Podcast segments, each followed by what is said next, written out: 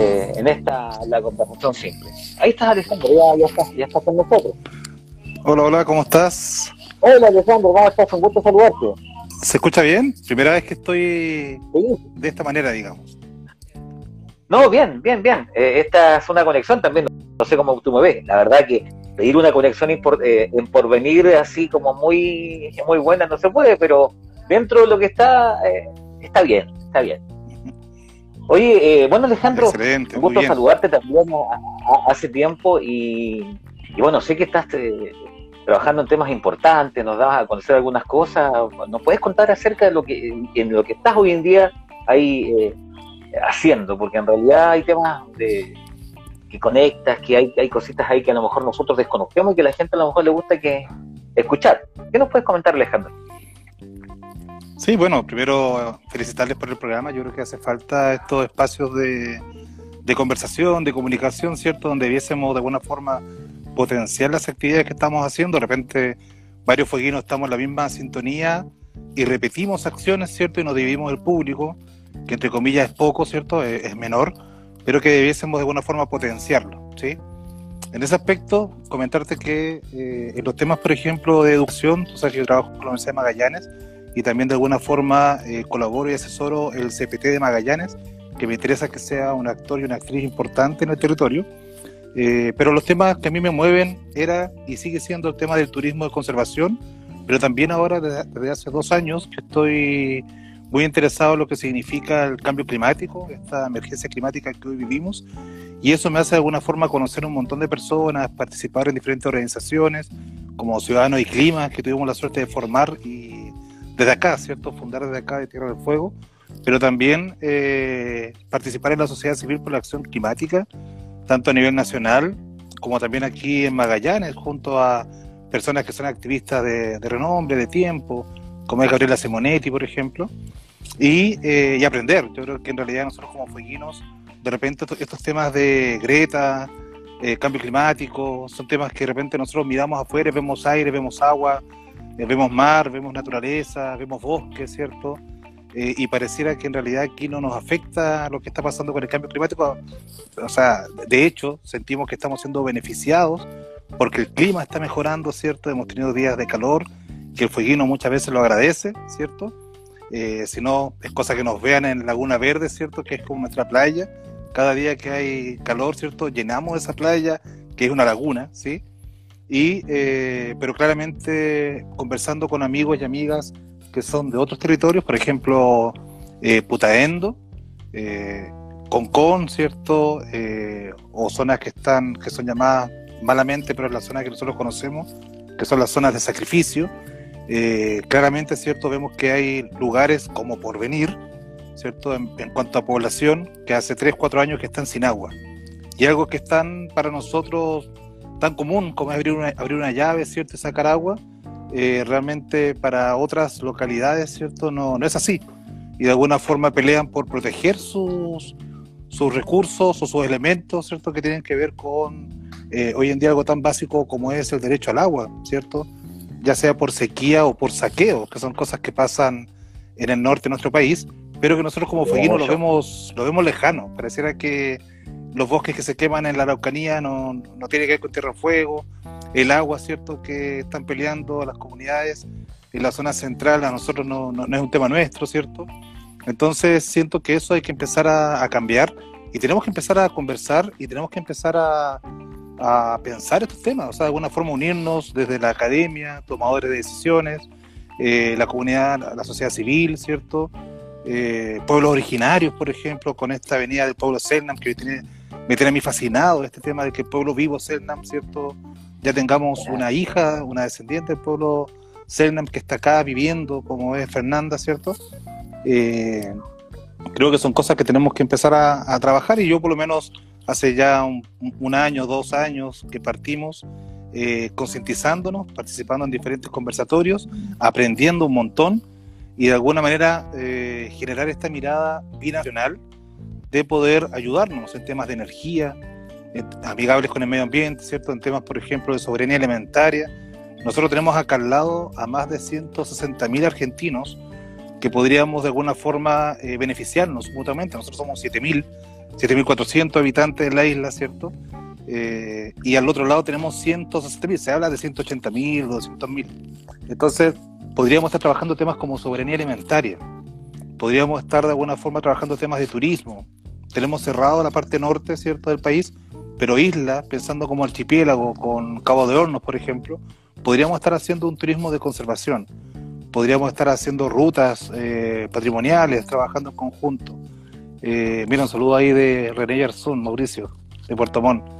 Eh, sí, Entonces, este, entonces, de alguna manera, ¿cierto? Debiésemos, eh, y comunicaciones también, ahí ustedes son, son fundamentales. Este tema de concientizar, sensibilizar y educar. Para nosotros es más fácil educar, pero no todo es educar, no todo es formar competencias, sino que de alguna forma también es sensibilizarnos. O sea, de repente hacemos caso al hijo que nos dice no votes este papel, ¿cierto? Eh, pero no nos importa que haya leyes y otros, sino que le hacemos caso al hijo y son los hijos y son los jóvenes y las jóvenes, ¿cierto?, de nuestra comunidad, las que ya están empezando a tomar una conducta asociada al tema de medio ambiente. Estamos viendo un cambio bastante fuerte hacia el veganismo, estamos viendo jóvenes que ya no quieren tener hijos, por ejemplo, y estamos viendo cómo aumentan eh, las cosas, las atenciones médicas producto del temor a lo que significa esta crisis climática. Entonces, eh, nosotros, claro, tenemos bosque, tenemos océano, y de alguna forma, como te digo, eh, somos pocas personas y sentimos que, no, que a nosotros no nos afecta esta crisis climática cuando en realidad, eh, si hablamos de migración climática, es probable que de aquí a unos 10, 15, 20 años las poblaciones empiecen a migrar, que ya está sucediendo, y nos veamos en Tierra del Fuego con personas que van a venir escapando de su realidad local, lugares, por ejemplo, que no tienen agua. Entonces, vemos que la parte central se está transformando en un desierto. Vemos cómo la región metropolitana está complicada hoy en día con el tema del agua. Entonces, eh, tenemos que prepararnos a esa realidad. Eh, y ojo, que yo soy a favor de, la migración, estoy muy a favor, pero si hoy en día o mañana llegan 100, 150 personas a provenir 200 personas, del color que sea, ¿no? no estoy hablando de, ningún tipo de persona en común, en particular, sino que si llegan rusos, eh, alemanes, lo que sean, 200 personas, ¿qué pasa con los riles? ¿Qué pasa con el vertedero? ¿Qué pasa con la educación? ¿Qué pasa con la salud? Eh, y nosotros pareciera que somos más eh, reactivos que proactivos. Entonces, en ese aspecto es que yo creo que hoy en día están las competencias. Y están acá al ladito en Argentina, o están más al norte, o están en, Punta Arenas. Pero ya llegó el momento en que de alguna forma tendríamos que estar formando alguna agrupación fueguina, que hemos estado en algunas conversaciones ahí con algunas personas, para empezar a, primero, empoderarnos con respecto al tema climático. Eh, y una vez que nos empoderemos, ¿cierto? Participando de talleres, charlas, qué sé yo, empezar de alguna forma a generar acciones. Nosotros tenemos que volver a esto de tener quintas, por ejemplo, que antes nuestras abuelitas, eh, en el caso mío, tenían quintas y tenían papas, y tenían cebollas, zanahorias, eh, que son las cosas básicas. sí, claro, tenemos que hacer compost, tenemos que de alguna forma poder organizar o reorganizar nuestras basuras, ¿cierto? Reciclar, rechazar también, ¿cierto? Pero yo creo que esas pequeñas acciones, yo, yo estoy metido en tantas cosas y en todas esas cosas eh, siempre meto a tierra del fuego, o sea, represento yo solo, me digo yo, soy papá de cinco hijos y soy fueguino, eso es lo primero que digo antes de decir eh, magíster o carrera u otros, siempre digo papá. ¿Cuántos años llevas Alejandro ya autocultivo? Sí, claro. Yo llevo 15 años, APP. 15 años, 15 años desde que llegué. Y la señora Silvia Vera me decía, eres eh, como hijo, como un hijo adoptivo, entre comillas. ¿sí? Eh, eh, pero de alguna manera, esta forma de ser, cuando tú sientes que acá de repente no, no hay sintonía, uno empieza, en el caso de yo tengo la suerte de poder seguir avanzando. Entonces, pertenecer, por ejemplo, y representar a Tierra del Fuego en diferentes acciones o diferentes grupos. te cuento algunas, así rapidito, como para que estemos en sintonía oh. y para que si a alguien le interesa después se contacte conmigo. Eh, por ejemplo, pertenezco y soy embajador de un programa fabuloso que se llama Island Innovation, que el año pasado estuvimos solo como Tierra del Fuego conversando con diferentes islas del planeta. Eh, y eh, este año ya estuvimos trabajando con Isla de Pascua y Chiloé.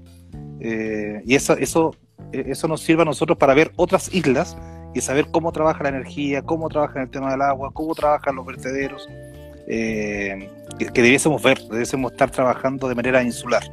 Eh, pertenezco también a la Sociedad Civil por la Acción Climática que te contaba, eh, una sociedad donde somos más de 140 organizaciones a nivel nacional y que también tiene su satélite en Antofagasta y en Punta Arenas.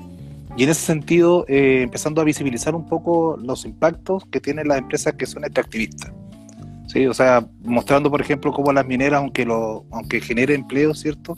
Jamás va a ser sustentable. Eh, y eso lo visibilizamos de alguna manera y creemos en el tema del progreso. Eh, Tierra Fuego puede ser de alguna manera piloto en muchas cosas, eh, donde de alguna manera todo lo que nosotros podamos hacer tiene que ser conversado, ¿cierto? Y propuesto por la ciudadanía. Acá el ciudadano podría decir, ¿sabes qué? Hagamos turismo de conservación, trabajemos el tema de manera más sustentable, veamos el tema de los pueblos originarios, ¿sí? hagamos el tema de soberanía alimentaria, empecemos a trabajar el trueque, que, es un concepto que a mí me encanta. En Porvenir nosotros podemos estar y podemos ir a un negocio y podemos ir donde el vecino, ¿cierto? Y hacer trueque. Eh, y eso de hecho se hace. Acá en la isla pasa, ¿no te ha pasado a ti? Que tú vas a comprar y de repente no llevas plata. No, pero déjelo nomás cuando se acuerde. Mañana pago.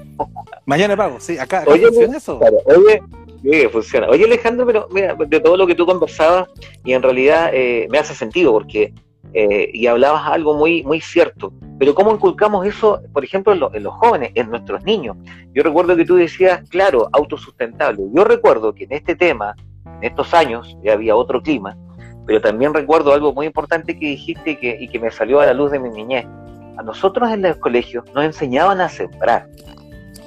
Yo recuerdo a Juan Torre, que fue mi profesor, nos enseñaban a sembrar y imagínate ahí en la escuela hacían un almácigo, qué importante, que la lechuga, que la zanahoria, habían varias cosas. Si tú hoy día lo llevas a eso, imagínate en esta pandemia en que estamos, mucha gente hoy en día está haciendo eso, le está enseñando nuevamente a sus hijos. Entonces, todo nace también de cómo comenzamos a, a, inculcarle a nuestros hijos, o sea, que sepa cómo también la tierra produce algo que nos puede servir, porque hoy en día el consumir algo que sea netamente eh, cuidado por nosotros, como que tiene otro gustito, eso antiguamente se veía. Eso pasa mucho con la lechuga. La lechuga, es un, yo siempre explico eso, la lechuga regional. Claro, mira, y tú sabes que la lechuga regional para mí, yo consumo una lechuga de afuera y, me, y automáticamente me, me un compuesto. O sea, yo prefiero la lechuga regional, la, la, que, la que está ahí, las cosas, no, súper súper bueno. Y eso hace falta ahí, ojalá Justamente. Sí, claro, mira, justo ahí estoy viendo que se unió por ahí un concejal nuestro.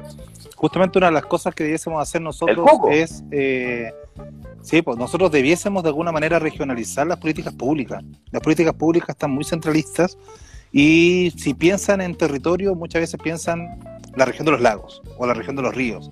Y piensan que esas regiones son muy similares a la nuestra. Cuando tú sabes que es todo lo contrario, incluso dentro de la región es muy distinto Última Esperanza, es muy distinto Tierra del Fuego, es muy distinto Magallanes, es muy distinto la provincia antártica. Entonces, primero debemos regionalizar las políticas públicas y ahí me metería yo lo que tiene que ver con la educación, porque en la casa, claro, podríamos nosotros como padres y madres enseñar a nuestros hijos, pero ¿cuántos de los padres o madres sabemos eso también? Y hemos dejado un poco el tema de sembrar. Yo no sabría cómo sembrar, no sé ni cómo sembrar pasto, por ejemplo. ¿Sí? Entonces, eh, debiésemos de alguna forma eh, quizás comenzar con los niños y niñas. En el currículum educacional debiese existir también nuevamente una mirada regional y debiésemos hablar de soberanía alimentaria, por ejemplo. Oh, mira, un ejemplo bien básico, debiésemos hablar de eficiencia energética de repente desde los pequeños. Eh, y te voy a contar por qué. Magallanes se está hablando mucho del tema de hidrógeno verde. Es como que no, hidrógeno verde.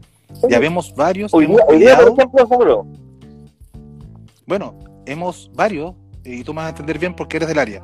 Varios de alguna forma hemos estado, estuvimos pidiendo de que, viste que este hidrógeno verde nace bajo una mirada de cómo Codelco, ¿cierto? Los camiones que son gigantes, poder trabajar en base a hidrógeno y tratar de hacer la minería esta de gran escala sustentable y se hace todo un consorcio, empresas y todo. Entonces en esas reuniones participábamos algunos de Magallanes y le decíamos, ojo, también podemos trabajar el tema de, la, eh, de, lo que tiene que ver con la generación cierto de energía, pero también no solamente solar, sino que también podríamos trabajar en el sur con los mejores vientos según la NASA, como es Magallanes, especialmente Tierra del Fuego, que tiene los mejores vientos. Entonces, Empezábamos a pelear, a pelear en cada reunión, nos metíamos y colocábamos Magallanes, Magallanes, viento, hidrógeno, sabiendo que el hidrógeno es una buena alternativa. Entonces, pero voy a llegar a eso, una buena alternativa, antes haciendo otras cosas. Entonces, eh, logramos de alguna forma entre varios, yo creo que esto fue una mirada de gobierno, una mirada de empresa, una mirada de gente local, de educación, qué sé yo, y empezaron a mirar, claro, que podría ser también el viento una buena alternativa para poder trabajar, ¿cierto?, de una manera amigable este hidrógeno que tiene que ser verde, no azul, ¿cierto?, eh, sino que tiene que ser verde, ni gris menos. Entonces, eh, lo que se tiene que hacer de alguna forma y trabajar es, primero, a nuestro parecer, y aquí hablo como Alejandro Núñez en particular, primero tenemos que bajar el consumo energético. O sea, aunque trabajemos con temas de cerdilla fotovoltaica, eólico, si consumo un montón también es un tema. O sea, de alguna forma debiésemos aprender a consumir menos energía. Eso es lo primero. Lo segundo es, debiésemos nuestras casas trabajar lo que es la eficiencia energética. Yo recuerdo unos proyectos que estuve viendo algunas casas incluso entregadas por el gobierno en su momento, eh, que uno iba con una maquinita muy chiquitita con una cámara, se llama termografía, a lo mejor la conoces, vas con un, termógrafo y empiezas a mirar como un video, ¿cierto? Y miras nuestras casas nuevas entregadas por el gobierno y también nuestras casas, ¿cierto? Particulares, y es increíble la pérdida de energía que tenemos en nuestros hogares, que si bien a lo mejor las forráramos un poquito más, podríamos eh, no necesitar tanto gas, ¿cierto? En las casas, podría ser menos la cantidad. Entonces, Primer punto, bajar el consumo. Segundo punto, eficiencia energética. Tercer punto, no podemos pasar de descarbonizar, ¿cierto? Y desfosilizar de alguna manera a hidrógeno. Hay algo intermedio que es lo que tenemos que potenciar, que es las energías renovables, no convencionales. Tenemos que potenciar el tema del viento y el tema de la cerdilla fotovoltaica. Y eso no se está haciendo o no se ve. ¿sí? Debiésemos potenciar. No, no sacamos nada de alguna forma llenar tierra al fuego con pura puras cerdillas fotovoltaicas o aspas de viento si no hay soporte. Si tenemos que traer gente de Puerto Montt para que las arregle, ¿cierto? Si le pegó una escarcha o el viento la botó, qué sé yo. Tenemos que trabajar en conjunto con la educación. Y recién ahí, cuando ya de alguna forma nuestras casas se estén electrificando gracias a energías renovables, recién ahí debemos pensar en, por ejemplo, algo así como el hidrógeno, hidrógeno verde. Pero hay años suficientes como para que alguna, porque están recién trabajando prototipos, hemos estado en varias reuniones con una empresa muy importante como es HIF, que la lleva AME, y eh, nos parece que de alguna manera este, hay tiempo suficiente para que nuestros territorios no nos transformemos solamente en exportadores, sino que debiésemos nosotros ocupar ese metanol verde, ya que van a ser con Porsche, ¿cierto? Una energía, un metanol verde. ¿Por qué no podemos tener nosotros autos que funcionen con ese, con ese combustible verde? ¿O por qué no podemos tener nuestros hogares, ¿cierto?, con un metanol más hidrógeno eh, verde o gas más hidrógeno verde, ojalá sacar el gas, pero mientras hacemos esta transición justa, ¿cierto?, mientras pasamos a no usar más fósiles, eh, me parece que no, no tenemos tampoco que ser otro Codelco, o sea, vender el cobre para después comprar los cables. ¿cachai? No, pues tenemos que de alguna forma eh, usar, usar, o sea, nosotros debiésemos, no, no nos puede pasar lo mismo que pasa con el combustible que se saca de Tierra del Fuego, ¿cierto? Se lleva al norte, después se trae refinado para que nosotros paguemos una brutalidad por el combustible. Entonces, eh, en esos aspectos yo creo que hoy en día podemos ser inteligentes, Lito, y podríamos, eh, desde la sociedad civil, exigirle. Si quiere instalarse una empresa, ok, ningún problema. Que sea amigable, que genere trabajo, ¿cierto? Que generemos competencias para que no traigan técnicos especializados, ¿cierto? De otras eh, provincias, de otras regiones, sino que sean acá, local. Eh, y eso se puede lograr, pero si de alguna forma trabajamos unidos y unidas. A mí, me encanta esto acá en la isla porque, y con esto yo creo que ya te estoy quitando el programa, Gelata, así era... era no, vale, vale. Eh, e, esta es la idea, Alejandro, Ya, una, una de las cosas que me gustan acá es que aquí las personas votan y escuchan y trabajan con las personas. Da lo mismo ser de izquierda, derecha, DC, radical. Cuando tú quieres trabajar, a mí me ha pasado, cuando yo tengo que contratar gente, eh, académicos o gente para proyectos, a mí me da lo mismo el color político. Eso lo hablamos después cuando estemos sentados, conversando, al lado de un fuego, qué sé yo. Aquí lo que tú haces es buscar la persona. Y eso es lo que me encanta de la isla. El color, el color de la isla tiene que ser la isla, tierra del fuego.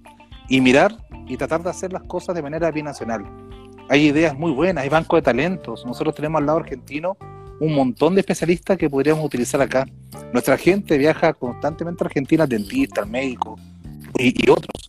Bueno, nosotros igual debiésemos de alguna forma, ¿por qué no pensar en poder exportar de alguna manera productos hacia el lado argentino de la isla y que nos puedan, eh, podamos vender y vivir de esta nueva, o sea, y me van a yo prefiero que las personas en vez de trabajar con empresas que sean extractivistas, que a lo mejor sufran, ¿cierto? No sufran, vivan una experiencia de capacitación y que eso les permita tener invernaderos subsidiados, obviamente por diferentes, por FOSIS y otros, y que empecemos a, eh, a vender estos productos y ahí podemos, ya que está un concejal acá y, solamente podemos hablar con alguna autoridad electa después, debiésemos poder transitar estos productos y pasar por el SAC, pasar por aduanas, ¿cierto? Y hacer un tránsito al interior de la isla, que sea diferente a aquel que pasa por el lado chileno para irse a sus países por vacaciones, qué sé yo, cuando cruzan hacia, su, hacia el continente. Podríamos nosotros trabajar en eso. Así como nosotros nos vamos a ver beneficiados, a ellos también les, sirve el tema de la, los elementos ciertos vegetales que podamos entregarles y de ellos podríamos a lo mejor trabajar en que nuestros residuos se vayan hacia Argentina y que ellos los puedan reciclar, por ejemplo, pero trabajar de una manera planetaria. Esos ejemplos tenemos que empezar a mostrarlos en, en, nuestro, en Latinoamérica y el Caribe.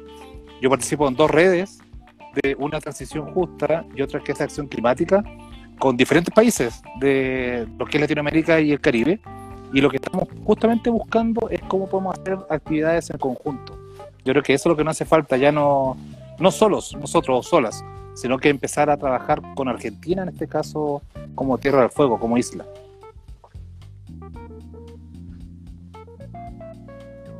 Y, oye, ejemplos hay, ¿ah? Claro, ahí,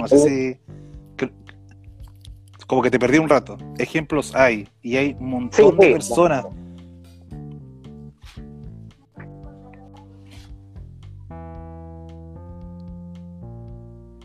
Como que te perdí. Bueno, sí, nos perdimos. Sí. nos perdimos. Bueno, Alejandro, yo eh, estas cosas interesantes lo que tú lo que tú conversas, que ojalá varias, varias conversaciones más, que nos ayude la conexión de internet, que esa es una de las cosas, una falencia para que también la gente pueda aprender también de, estas cosas, es un tema. Eh, así que bueno, eh, muy, muy importante, eh, me, me, gustó mucho la conversación que hemos tenido, Alejandro. Yo creo que eh, vamos a ir, ir, ir, día a día o en, en, el momento que vamos a tener conexión de ir conversando. Has tocado temas muy importantes que no le hemos dado a lo mejor la profundidad como se requiere, pero más que nada de todo lo que hemos conversado, eh, da tema para que, eh, bueno, cuando viene próxima elecciones, la futura gente que esté eh, proyectándose en las candidaturas, tomen estos y, de alguna forma se pueda profundizar en el tiempo. Es una colaboración mutua que tenemos que hacer yo creo que sí, es importante lo que se viene en el tema del cambio climático, lo que tú hablabas, eh, está ya tangente. Imagínate, en este tiempo ya teníamos mm. nieve, por ejemplo, en años anteriores, y ahora no tenemos nada. Entonces, eh, claro, lo que tú también hablabas del tema de, de la calefacción.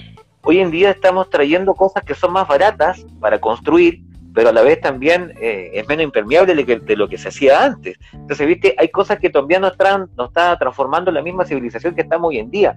Entonces, de alguna forma también hay que ser precavido en esas cosas y, y también el tiempo que estamos ahora nos está dando eh, las posibilidades de no construir a gran escala y a lo mejor con menos costos, pero eso tiene su, su, costo también, así que ojalá que, eh, podamos de, alguna forma en el futuro conversar de esto y muchos temas más, Alejandro.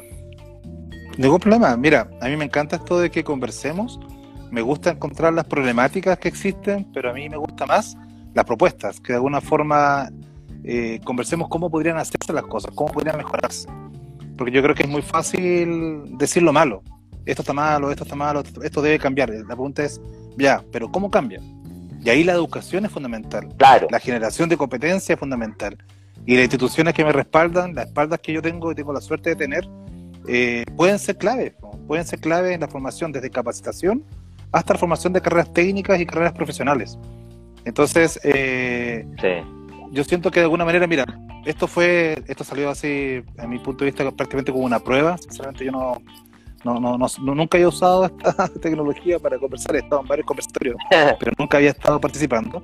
Pero podríamos hacer una, cuando tú los tienes conveniente, hacemos una invitación a, a las personas eh, fueguinas y a quienes de alguna forma les gusta el medio ambiente, después de esta votación que va a existir cierto esta semana, porque estamos claros que la nueva constitución tiene que ser más socioecológica, tiene que ser más amigable con el medio ambiente, tiene que asegurar principios fundamentales de la naturaleza, por ejemplo, la educación. A mí me encanta esto de que hablemos de regionalizar las políticas públicas. Si en realidad que no puede ser que hoy ya estemos educando y hablando del árbol, por ejemplo, o de especies que a lo mejor no existen en, ciertos territorios. O sea, yo le estoy enseñando a los niños el tema de naturaleza y le hablo de, de monocultivos, de pino, de eucalipto, cuando no es la, no es la manera. Acá en Magallanes debiésemos enseñar sobre el coihue, sobre el ñirre, y los niños y niñas debiesen salir, cuando hablemos de esto, salir de las salas de clases e ir a abrazar un árbol, respirar el medio ambiente, cosas que ya no se están haciendo. Si no es de repente por la acción de instituciones amigas como la WSS, por ejemplo, acá con el tema de Caroquinca, eh, cuesta que nuestros niños salgan y los papás y mamás también nos hemos puesto más aprensivos, como que no, ¿por qué no sacar a mi hijo? Le da frío. Eh, entonces eso tiene que cambiar. Tiene, tenemos que nosotros hacer un cambio y te repito, yo creo que la educación es, es eh, si no es la llave, es una de las herramientas muy importantes, pero no solo para niños y niñas, sino que también para nosotros como apoderados, como papás, como mamás, y también, y aquí voy a hacer un llamado también a las universidades y a los centros de formación, también debiésemos pedirle a nuestros investigadores que sean asesores de nuestros tomadores de decisiones y que no simplemente hagan papers que sean leídos en Portugal en alguna revista especial, sino que sean eh, investigaciones aplicadas que sirvan para los territorios, ¿cierto? Y que puedan, eh, que puedan ser digeribles por la comunidad, pero también que sirvan para generar, por ejemplo, ordenanzas, políticas públicas que sean regionales. No, excelente, excelente. Yo creo que hay, hay muchas propuestas por hacer y también mucho que aprender. Yo creo que hay, hay, tema todavía. Mucho para conversar. Bueno, Alejandro, un, sí, un gusto. Vamos a estar en contacto, vamos a estar conectando nuestras redes. Recordamos a la gente que está conectada que esto, bueno, va a quedar grabado. La conexión no es la óptima, pero bueno, es lo que tenemos en porvenir. sí, claro. también va a estar, eh, nuestro audio va a estar en la radio nos vamos a, estar a través de Spotify, este mismo audio después sale a través de la red Spotify para que la puedan escuchar libremente donde quieran y también en nuestra aplicación que va a estar. Así que por ahí vamos a difundir un poco también lo que estás haciendo Alejandro. Vamos a seguir conversando. Cuando tengamos la oportunidad de conectarnos, te voy a contactar y vamos a seguir conversando y también proyectándolo en nuestras redes sociales para que también aprendamos, nos enseñes y en conjunto hagamos algo también para el futuro, no solamente de nosotros, sino que más que nada de nuestros hijos y del planeta. Perfecto. Quedo a disposición. Un abrazo. Un abrazo. Un abrazo, Alejandro. Amigos, así hemos tenido la conversación simple aquí a través de Rafa Radio, en la plataforma de Instagram. Nos encontramos en una próxima oportunidad. Saludos.